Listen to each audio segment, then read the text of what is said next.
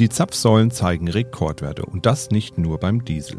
In China wird Energie rationiert und Staudämme laufen nicht mehr auf Hochtouren. Und die Inflation ist auch aufgrund der gestiegenen Energiepreise weiterhin hoch. Nach den Lieferketten scheint sich also Energie zum Problemfall für die Wirtschaft zu entwickeln. Mit Problemen des Arbeitsmarktes und mit Armutsforschung haben sich hingegen die drei Wirtschaftswissenschaftler beschäftigt, die den diesjährigen Wirtschaftsnobelpreis erhalten haben. Wofür wurde der Nobelpreis überhaupt verliehen? Wird aus den Energiepreiserhöhungen demnächst eine veritable Energiekrise? Und warum interessiert das die Aktienmärkte derzeit so wenig? Wir sprechen drüber in dieser Folge Mikro trifft Makro. Mikro trifft Makro. Das Finanzmarktgespräch der DK Bank. Herzlich willkommen zur 29. Folge von Mikro trifft Makro. Heute ist Donnerstag, der 28. Oktober 2021 und mir gegenüber sitzt wie immer der Chefvolkswirt der DK Bank, Dr. Ulrich Kater. Hallo und willkommen, Herr Kater. Hallo und willkommen, Herr Husmann. Morgen, beziehungsweise für die meisten Zuhörerinnen und Zuhörer, ist ja heute offiziell Weltspartag, also am 29.10.2021. Wir verzichten mal auf die typische RTL-Frage, wie fühlen Sie sich denn nach dem Turnier oder nach dem Spiel? Wie fühlen Sie sich denn beim Weltspartag, wäre eigentlich die richtige Frage, Herr Dr. Kader. Haben Sie dafür mal eine Meinung für unsere Zuhörerinnen und Zuhörer? Na, eigentlich ist es ja erstmal ein ziemlich trauriger Tag in diesem Jahr, weil gerade auf dem Sparbuch eben so wenig Zinsen gezahlt werden, dass nach Abzug der Inflation ein richtig dickes Minus rauskommt. Ähm, das ist der sogenannte negative Realzins, der ist also so tief und so niedrig wie nie zuvor, insbesondere wenn man ja auch schon die lange Zeitdauer äh, einbezieht, die ja das so ist. Gut, vielleicht gibt es ein paar Lichtblicke. Die Europäische Zentralbank musste sich jetzt heute äh, auf der Pressekonferenz wieder rechtfertigen, warum die Zinsen so niedrig sind bei der Inflation. Und das ist ein Zeichen dafür, dass es langsam nach oben gehen muss. Und die Sparer ähm, reagieren ja. Ähm, die Sparer gehen ja schrittweise immer mehr weg vom Sparbuch äh, hin zu den Kapitalmärkten, wo es ja noch Renditen gibt, also zu, hin zu Wertpapieren. Und ähm, ja, das ist vielleicht die große Message für den Weltspartag 2021. Vielleicht sollte er Weltwertpapiertag heißen. Ja, das wäre auf jeden Fall eine gute Sache. Wir hatten uns ja auch ein bisschen intensiver über das Thema Sparen, auch aus volkswirtschaftlicher Sicht in der letzten Folge unterhalten. Und auch über das Thema Sparen und Finanzen im Speziellen für Frauen hat sich Patrick Devane in unserer Serie vom Investieren zum Sinnvestieren mit der Finanzpodcasterin Anissa Brinkhoff und ihrer Kollegin, Herr Dr. Kader, Dr. Gabriele Wiedmann, unterhalten. Da gibt's spannende Tipps gerade zum Einstieg in die Welt der Finanzen und der Geldanlage. Vielleicht nicht unbedingt das Thema für unsere Zuhörerinnen und Zuhörer, die dürften schon ein bisschen informierter sein über die verschiedenen Themen, aber vielleicht eine kleine Empfehlung für alle, die in den in die Welt der Wertpapiere einsteigen wollen oder mal die Finanzen in die eigenen Hände nehmen wollen, endlich. Also geben Sie es gerne auch weiter. Den Link packe ich unten in die Show Notes. Die Sendung erscheint am 29.10., also kurz nach unserem Podcast werden Sie auch diese Sendung anschauen können. Ja, wechseln wir aber doch mal zu den aktuellen Themen. Und bevor wir uns mit den Themen Energie, Inflation und den Märkten beschäftigen, würde ich gern mal anfangen mit dem Thema Nobelpreis. Der ist ja gerade verliehen worden an drei Wissenschaftler aus den USA, Wirtschaftswissenschaftler natürlich, David Card, Joshua D. Angrist und Guido Imbens.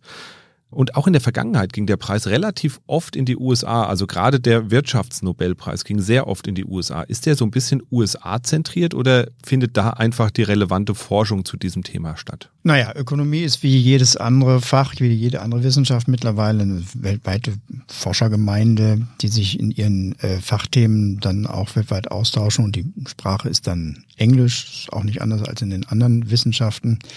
Ja, die USA sind da quasi führend, ähm, quasi als Mutterland der Marktwirtschaft äh, haben sie ein bisschen äh, natürliches Copyright auf die Analyse der Marktwirtschaft, wobei das ja ähm, auch gar nicht stimmt, dass es nur Amerikaner sind, die den Nobelpreis bekommen.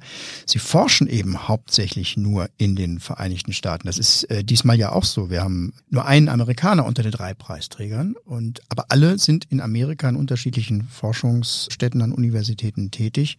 Das zeigt eben, dass Amerika schon einfach eine gute äh, Forschungslandschaft und eine gute Umgebung hat. Das ist aber auch nicht nur bei den Wirtschaftswissenschaften so. Naja, die Art, wie Wirtschaftswissenschaft betrieben wird, lag ja lange darin, dass man Verhaltensweisen von Menschen mathematisch analysiert und simuliert, um dann anhand der, der Effekte äh, oder der Ergebnisse von solchen Modellen dann die Effekte vorherzusagen.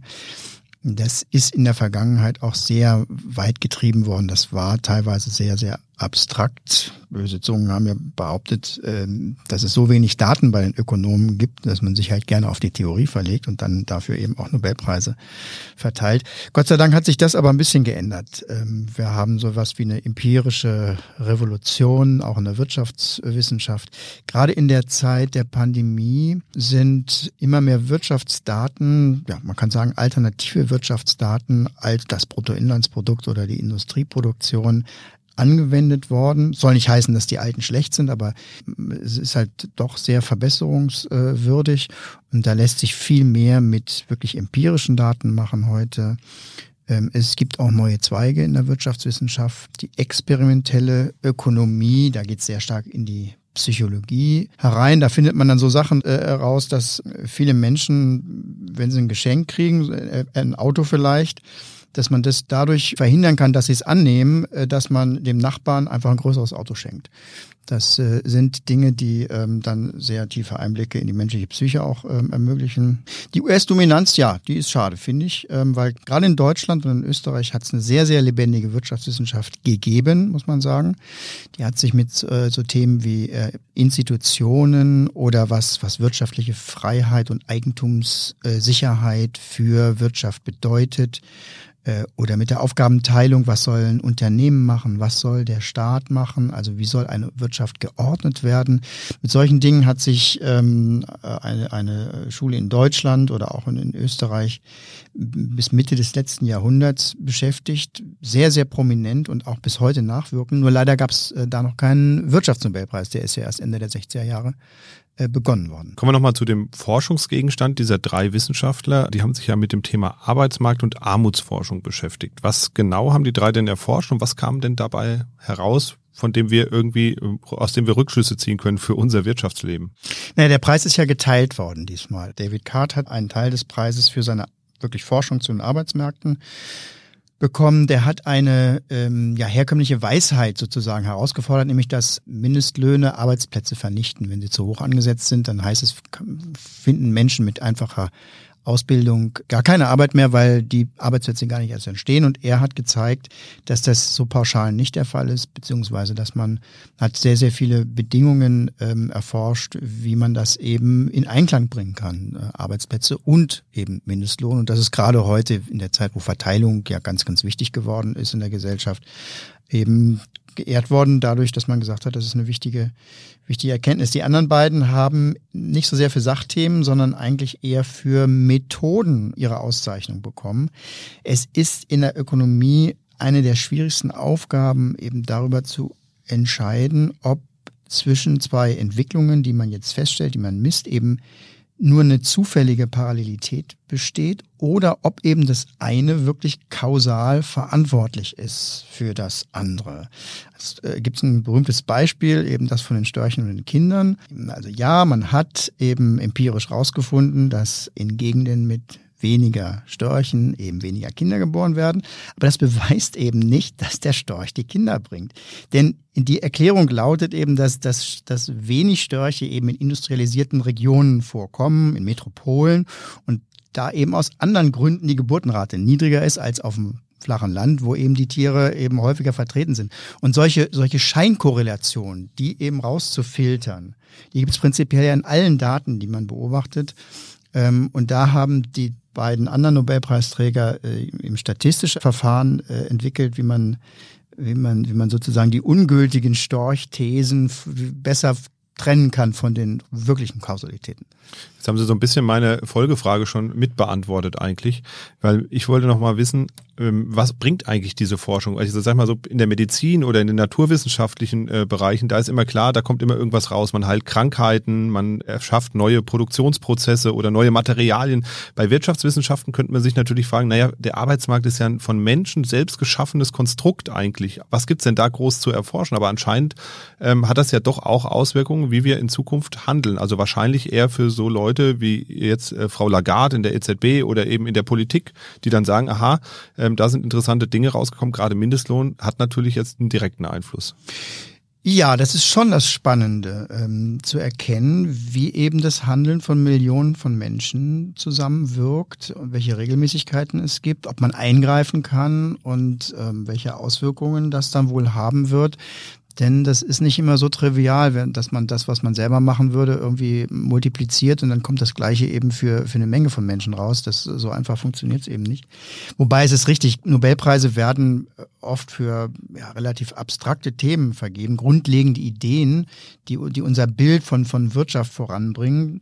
Und das können manchmal relativ einfache Überlegungen sein. Ein Beispiel ist, ist etwa, dass ähm, dass man sich erstmal vor Augen führen musste, dass unser Verhalten, was wir, was wir eben an den Tag legen, wo wir uns entscheiden, was kaufen wir, was machen wir, was, was haben wir für, für ökonomische Pläne, das wird jetzt nicht unbedingt von dem beeinflusst, was jetzt gegenwärtig in unserer Umwelt passiert, sondern es wird eben davon beeinflusst, was wir für Erwartungen haben, was wir von der Zukunft erwarten. Und das beispielsweise ist die Ursache dafür, dass, dass Notenbanken heute weniger auf die jetzige Inflationsrate starren ähm, bei ihrer Inflationssteuerung, sondern vor allen Dingen unsere Erwartungen in unseren Köpfen über die Zukunft der Preise steuern wollen. Das hat viel mit Psychologie zu tun und das ist aber ja eine ganz andere Denkweise von, von, von Wirtschaft, als man das noch vor, vor 30 Jahren etwa hatte. Und dann gibt es schon auch handfeste Anwendungen. Also ich denke da an das Design öffentlicher Auktionen zum Beispiel. Da sind ähm, spieltheoretische Erkenntnisse eingeflossen.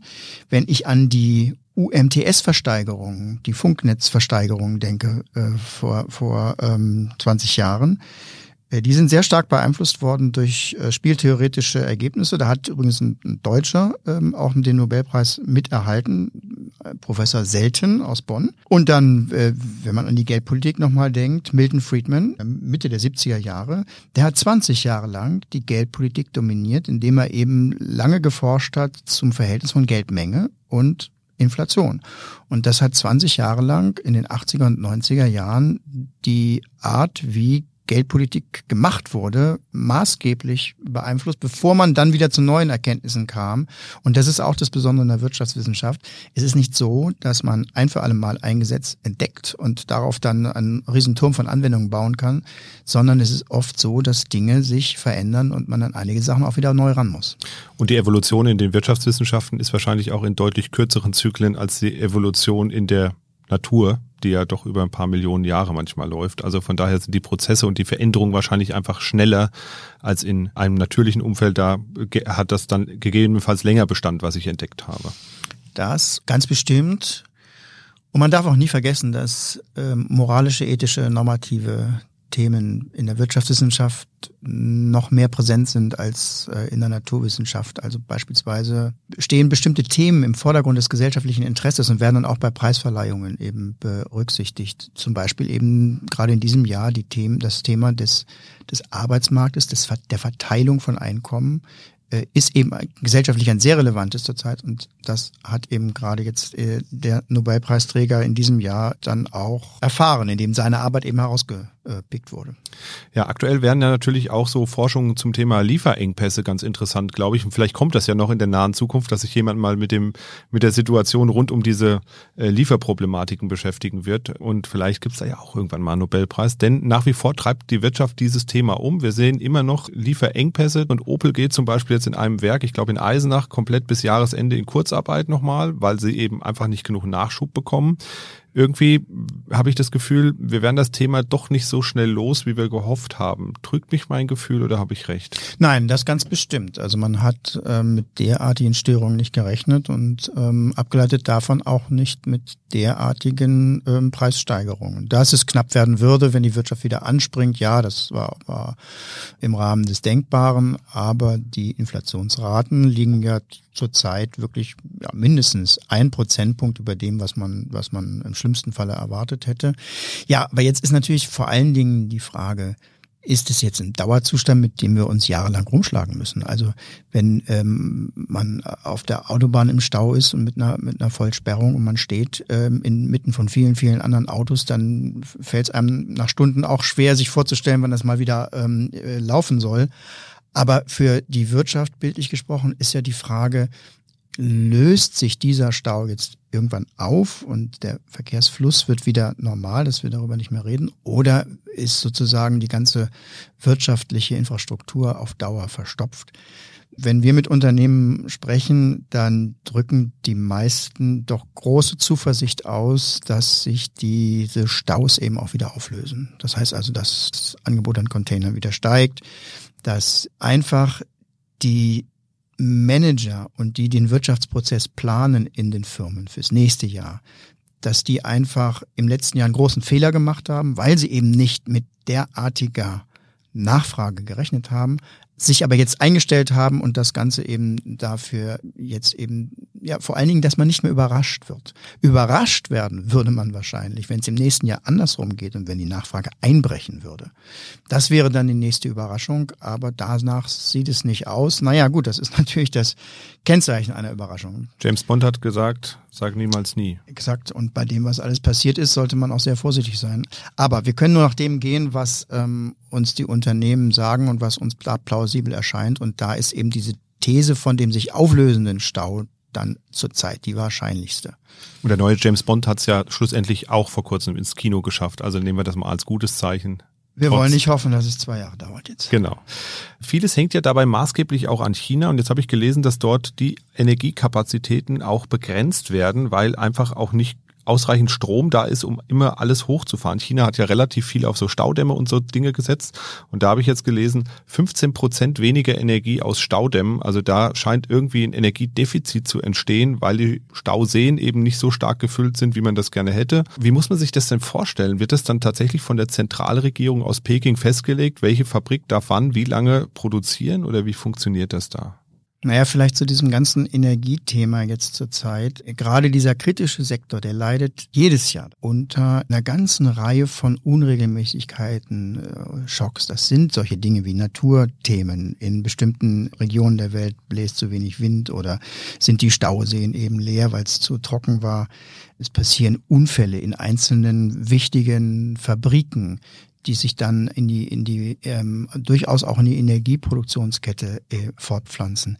Das sind Dinge, die eigentlich jedes Jahr passieren und die so halbwegs ausgeglichen werden können. Darauf ist das System eingestellt. Wenn dann aber noch so, ein, so eine Mega-Entwicklung wie Corona dazukommt, erst gar keine Energie, jetzt also eine Energienachfrage, die, die man noch nie gesehen hat, dann werden auch die normalen Störungen dann noch on top sozusagen zu Faktoren, die das Ganze dann noch mehr zum Chaos werden lassen. Und in so einem perfekten Sturm sind wir jetzt gerade.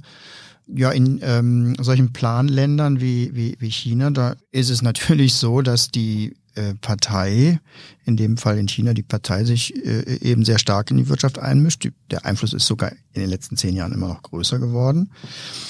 Und damit kann man vielleicht versuchen, einzelne Ziele zu erreichen, wie zum Beispiel Lockdowns sehr effektiv zu beschließen, das haben wir ja gesehen, oder auch den Kohleeinsatz äh, eben deutlich zu, und schnell zurückzufahren, weil man es international versprochen hat. Aber alle Ziele zusammen zu erreichen, das schafft eben auch die Verwaltung in China nicht. Das ist eben auch die Schwäche einer zentralen Bürokratie, weil dafür einfach zu viele Bälle äh, in der Luft sind und man die, die Verbindungen zwischen diesen vielen, vielen Mechaniken eben in der Wirtschaft nicht genau kennt. Da sind wir wieder beim Stichwort Kausalitäten.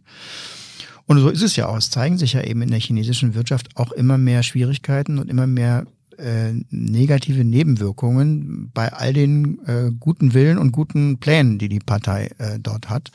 Ähm, und das trifft eben auch in der Energie zu. In China wird natürlich versucht, äh, die Umstellung auf regenerative Energien auch voranzubringen. Das stimmt. Ja, die Energiepreise sind ja nicht nur in China hoch, sondern ja auch bei uns sieht man ja auch, wenn man so an einer Tankstelle vorbeifährt, die Spritpreise sind ja fast doppelt so hoch wie letztes Jahr, äh, so etwa. Das ist ja schon massiv, der Aufschlag von einem Jahr auf das andere. Daher kommt wahrscheinlich auch die äh, extrem gestiegene Inflation. Da sind wir wieder bei diesem Basiseffekt. Ne? Wenn im Jahr vorher natürlich die Preise sehr niedrig waren und jetzt sehr hoch sind oder vergleichsweise hoch sind, dann steigt natürlich auch der Preis für äh, ähm, Benzin im äh, Produktkorb an im Vergleich und damit höhere Inflation. Kurz zusammengefasst, ich hoffe, ich habe es getroffen.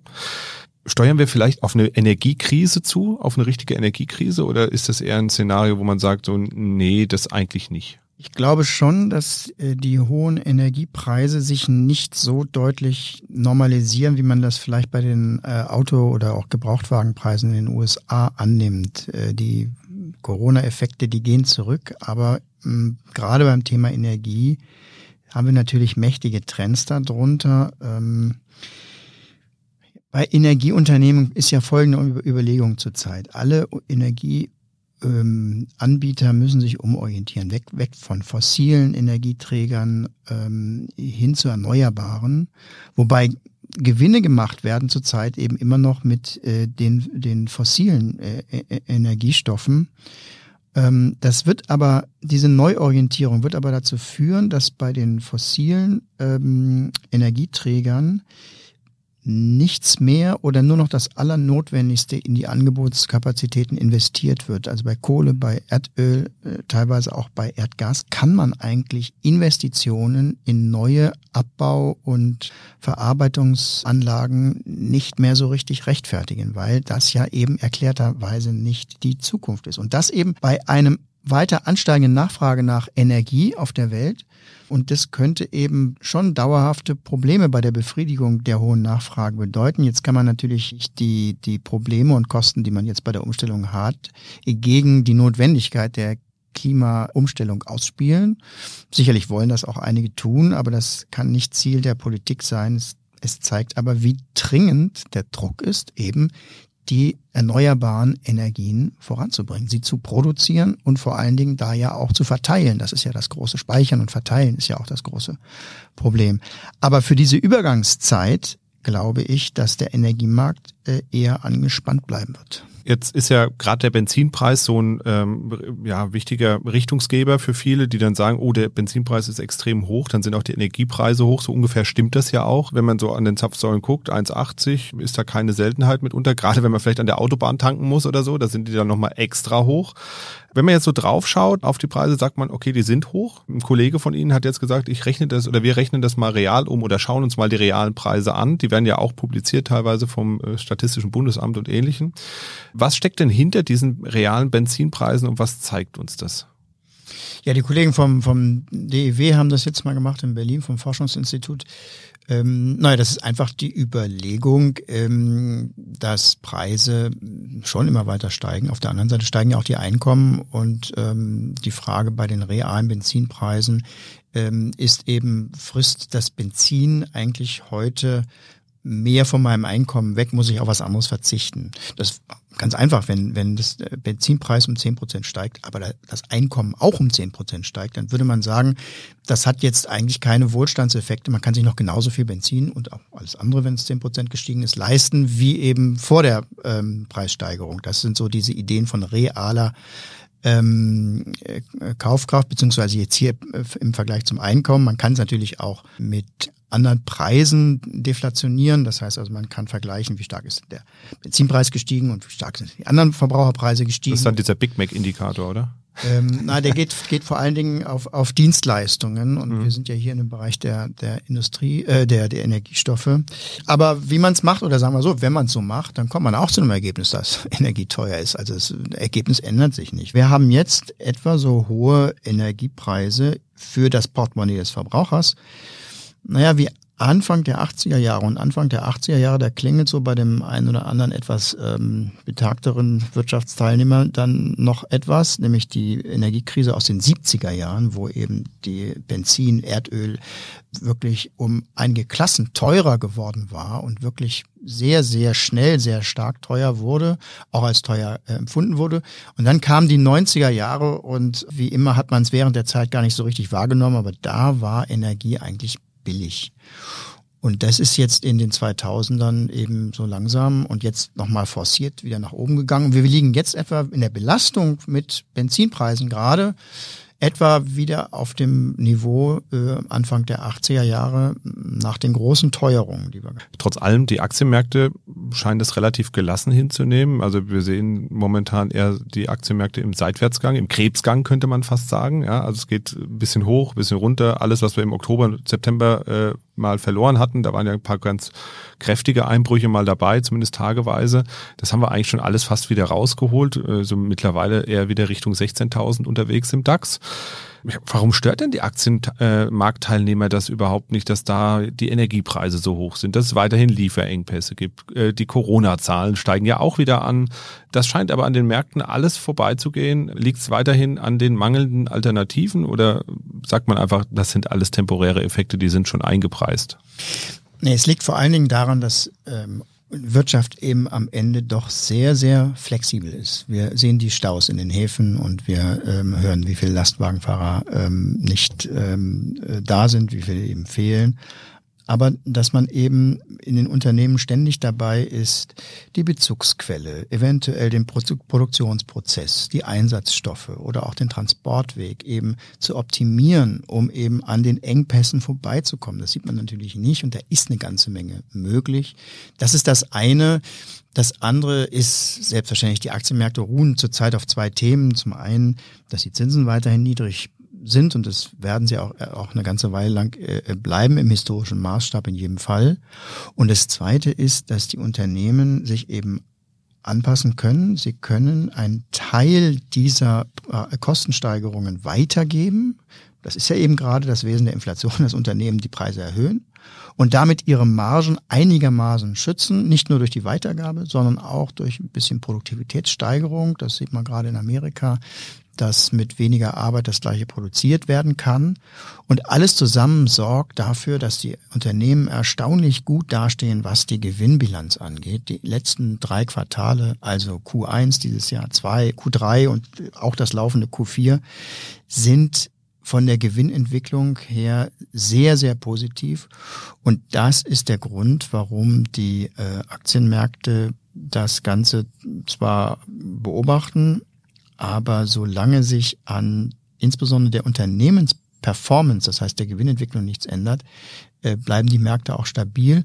Und hinter der Gewinnentwicklung steht natürlich gesamtwirtschaftlich diese riesige Nachfrage, die da ist, wo man sich fragt, hat die Politik im Jahre 2020 Corona vielleicht ein bisschen zu viel des Guten getan, hat man zu viel Nachfrage in die Wirtschaft reingegeben, weil es ja jetzt noch nachhalt und, und die Nachfrage ja da ist. Dazu muss man sagen, das kann sein. Man kann solche, solche riesigen Programme nicht auf den Euro genau oder den Dollar genau timen. Das geht nicht. Wichtig ist aber für die inflationäre Konsequenz von dieser ganzen, äh, von dieser ganzen Episode jetzt, ob die, die Stimulierung der Wirtschaft durch die Politik jetzt anhält, also ob die Nachfrage weiterhin so hoch gehalten wird. Und das ist ja nicht zu erwarten, sondern im Gegenteil, die Finanzprogramme laufen aus und die werden eben die Nachfrage im nächsten Jahr dann deutlich nach unten bringen. Das bedeutet natürlich für die Unternehmen dann auch wieder, dass es im nächsten Jahr dann auch wieder ein bisschen anders ausschauen kann. Aber dieses Paradox, dass eben nichts funktioniert, aber die Unternehmen so gut dastehen und am Markt so toll bewertet werden, das kann man jetzt schon erklären, ohne dass das eine Garantie ist, dass es immer so weitergeht. Ja, dann vielen Dank für die vielen Ausführungen heute. Vor allem auch mal den Blick hinter den Wirtschaftsnobelpreis. Damit beschäftigt man sich ja auch nicht jeden Tag eigentlich. Und vielen Dank auch an Sie, Dr. Carter, für das zurückliegende Jahr. Denn wir haben heute sozusagen unseren Jahrestag. Ähm, vor etwa nicht ganz einem Jahr. Wir sind schon ein bisschen drüber eigentlich. Äh, wir haben es ein bisschen verpennt. War schön mit Ihnen, Husmann. Ja, es ist ein bisschen wie mit dem Hochzeitstag. Wir haben so ein bisschen verpennt, aber noch dran gedacht. Haben wir heute unseren Jahrestag, äh, holen den ein bisschen nach mir macht's weiterhin Spaß und ich glaube, ähm, Wirtschaft, wir haben Sie haben es mal gesagt, wird ja nicht langweilig. Irgendwas, irgendwas ist immer. Irgendwas und ist immer. Äh, demnach Fußball, äh, ja werden wir auch wahrscheinlich das nächste Jahr hier noch sitzen. Vielen Dank aber auch an unsere vielen treuen Zuhörerinnen und Zuhörer, die uns stets mit Anregungen versorgen und uns auch immer wieder darin bestärken, dass wir hier ein paar Dinge anscheinend richtig machen. Denn wir kriegen immer wieder tolle Zuschriften, die uns schreiben, wie gut wir das machen und wie schön das ist, dass wir die Wirtschaft hier so schön erklären. Darüber freuen wir uns wirklich immer sehr. Lassen Sie damit also nicht nach, denn wir freuen uns gerne über Ihre Zuschriften oder fangen Sie mal damit an, uns zu schreiben. Und das machen Sie ganz einfach und formlos per E-Mail an die Adresse Adresse podcast.dk.de. Wir freuen uns wirklich immer von Ihnen zu lesen und wir freuen uns auch immer, wenn Sie anderen Menschen von unserem Podcast erzählen. Teilen Sie ihn doch mal auf Social Media oder eine ganz verrückte Idee, wenn Ihnen eine Folge besonders gefallen hat, packen Sie sie doch mal in den WhatsApp oder in den Facebook-Status. Da kriegt dann auch nochmal jemand mit, der sich vielleicht dann auch dafür interessiert. Wir machen für heute zu und sagen vielen Dank fürs Zuhören und bis zum nächsten Mal. Tschüss. Mikro trifft Makro ist ein Podcast der DK Bank. Weitere Informationen zur DK Bank finden Sie unter www.dk.de-dk-gruppe.